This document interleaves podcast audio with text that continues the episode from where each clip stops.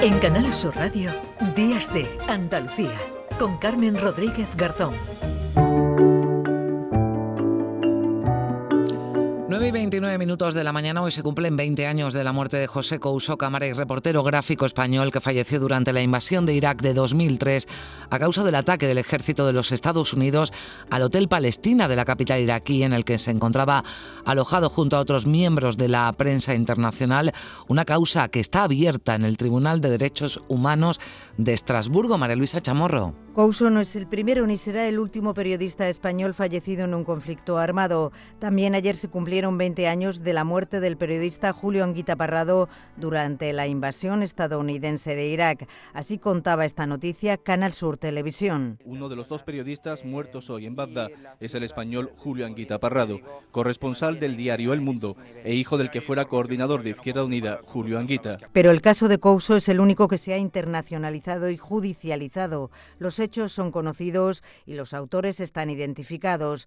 John Sistiaga trabajaba en el equipo de José, era su amigo y fue testigo directo de su muerte. Me mataron a un compañero, se murió en mis manos, José Couso. ¿En tus manos? Se murió en mis brazos. Yo creo que fuimos víctimas de, de un fuego amigo destinado a, a acabar con, con las cámaras que estaban en ese momento funcionando. ¿no? La familia del cámara de Telecinco considera que fue un acto premeditado y por eso emprendió un proceso judicial contra Estados Unidos al que la justicia española dio carpetazo en 2019. Ahora la decisión está en manos de los tribunales europeos. Y nos contó en Canal Sur, en Canal Sur Radio y Televisión, toda esta guerra, este conflicto también estas eh, pérdidas dolorosas de dos compañeros, de Julián Guitaparrado, de José Couso, nuestro compañero Pedro Lázaro. Hola Pedro, ¿qué tal? Buenos días. Hola Carmen, muy buenos días. Bueno, ¿cómo recuerdas esos días, ese 7, ese 8 de abril ¿no? de, de, 2003? Eh, fueron además... Eh, bueno, pues muy seguidas, ¿no? Esas dos muertes de Julián Guitaparrado, de, de, de, José Couso. ¿Cómo lo vives, ¿no? Cuando tú estás allí también, igual que ellos, cubriendo esa guerra y esa información. Eh, recuerdo que fueron días de muchos nervios, de mucha incertidumbre. Estaba a punto de, caer Bagdad y, estábamos viendo escenas que yo creo que, nunca pensábamos que íbamos a ver. O sea, eh, yo no estaba alojado en el Hotel Palestina porque fuimos los últimos que salimos, el equipo de Forta del Hotel Al Rasid, y estábamos en el hotel de enfrente, en el Hotel Sheraton, pero tanto desde el Palestina como el Sheraton abrimos la ventana y veíamos una película, veíamos una guerra en la que marines americanos combatían con la Guardia Republicana iraquí en el mismo río Tigris. Entonces, vimos cómo se deshizo todo lo que, lo que habíamos visto desde que en el mes de febrero llegamos a Irak, en el que el Ministerio de Información iraquí eh, acabaron huyendo los funcionarios, cómo desapareció todo el mundo y estábamos únicamente los periodistas en ese hotel Palestina donde realizábamos nuestro trabajo y sabíamos que, que algo importante estaba a punto de pasar. El día 7 no nos enteramos de la muerte de, de, hmm. Julio.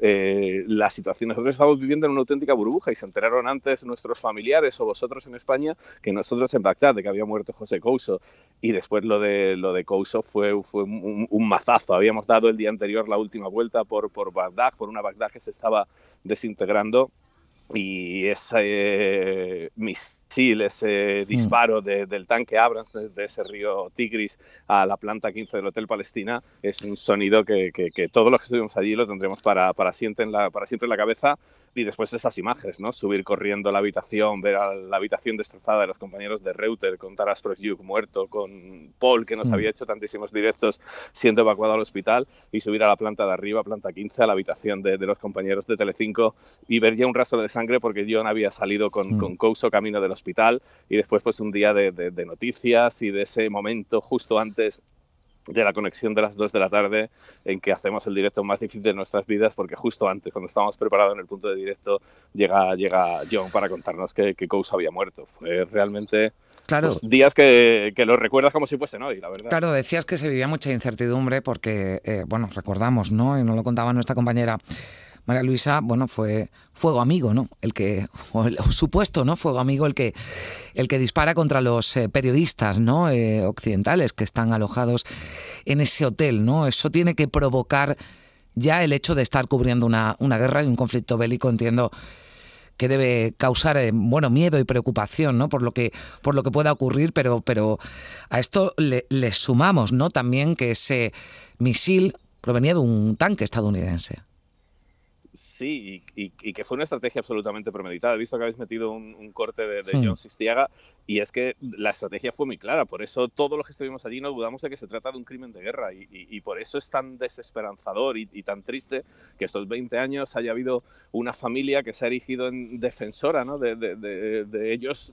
pelean porque la muerte de, su, hermano, de su marido, de su padre no, no quede impune, como es la familia de José Couso, que han sido ejemplares durante estos 20 años reivindicando justicia y que este crimen no quede impune. Y sin embargo hemos existido a 20 años de, mentiras, de hipocresía y de absoluta desesperanza, porque el crimen de guerra fue muy claro. Todo el mundo sabía que no había mm. francotiradores en el Hotel Palestina. Todo el mundo sabía que no se estaba dirigiendo ninguna operación militar desde el Hotel Palestina. E incluso al día siguiente, cuando los marines mm. entran hasta esa Plaza del Paraíso, los periodistas que, accedemos a esos marines que están llegando nos enseñan un mapa en el que tienen marcado con una cruz el, Hotel Palestina como, como residencia de periodistas. Se había bombardeado Abu Dhabi Televisión, se había bombardeado Al Jazeera. Fueron tres los periodistas asesinados durante esa mañana. Así que fue una estrategia determinada en la que, lógicamente, Reuter estaba emitiendo en directo desde el Hotel Palestina, cesó esa imagen porque el disparo fue directamente hacia la mm. habitación de Reuter, Telecinco era la de arriba, y había dejado de desaparecer los otros dos puntos donde se estaba dando información en directo, que era Al Jazeera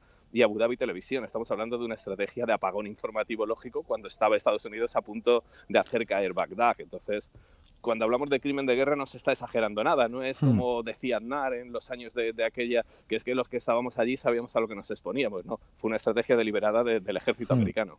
Sí, porque es verdad que la muerte también trágica de Julio Anguita Parrado se produce ¿no? en otras circunstancias, pero esta de José Couso, bueno, pues se internacionaliza más por, por, por, por las características que tiene y de hecho, bueno, pues todavía ¿no? la familia lucha para que se haga justicia. Pedro, muchísimas gracias y te invito a que mañana domingo, por cierto, nos escuches, porque en nuestro tiempo de cine vamos a hablar de películas que hablan del trabajo de los reporteros de, guerra, además coincidiendo con este aniversario. Gracias, Pedro, un abrazo fuerte.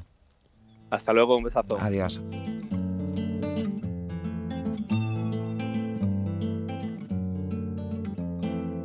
En Canal Sur Radio, Días de Andalucía, con Carmen Rodríguez Garzón.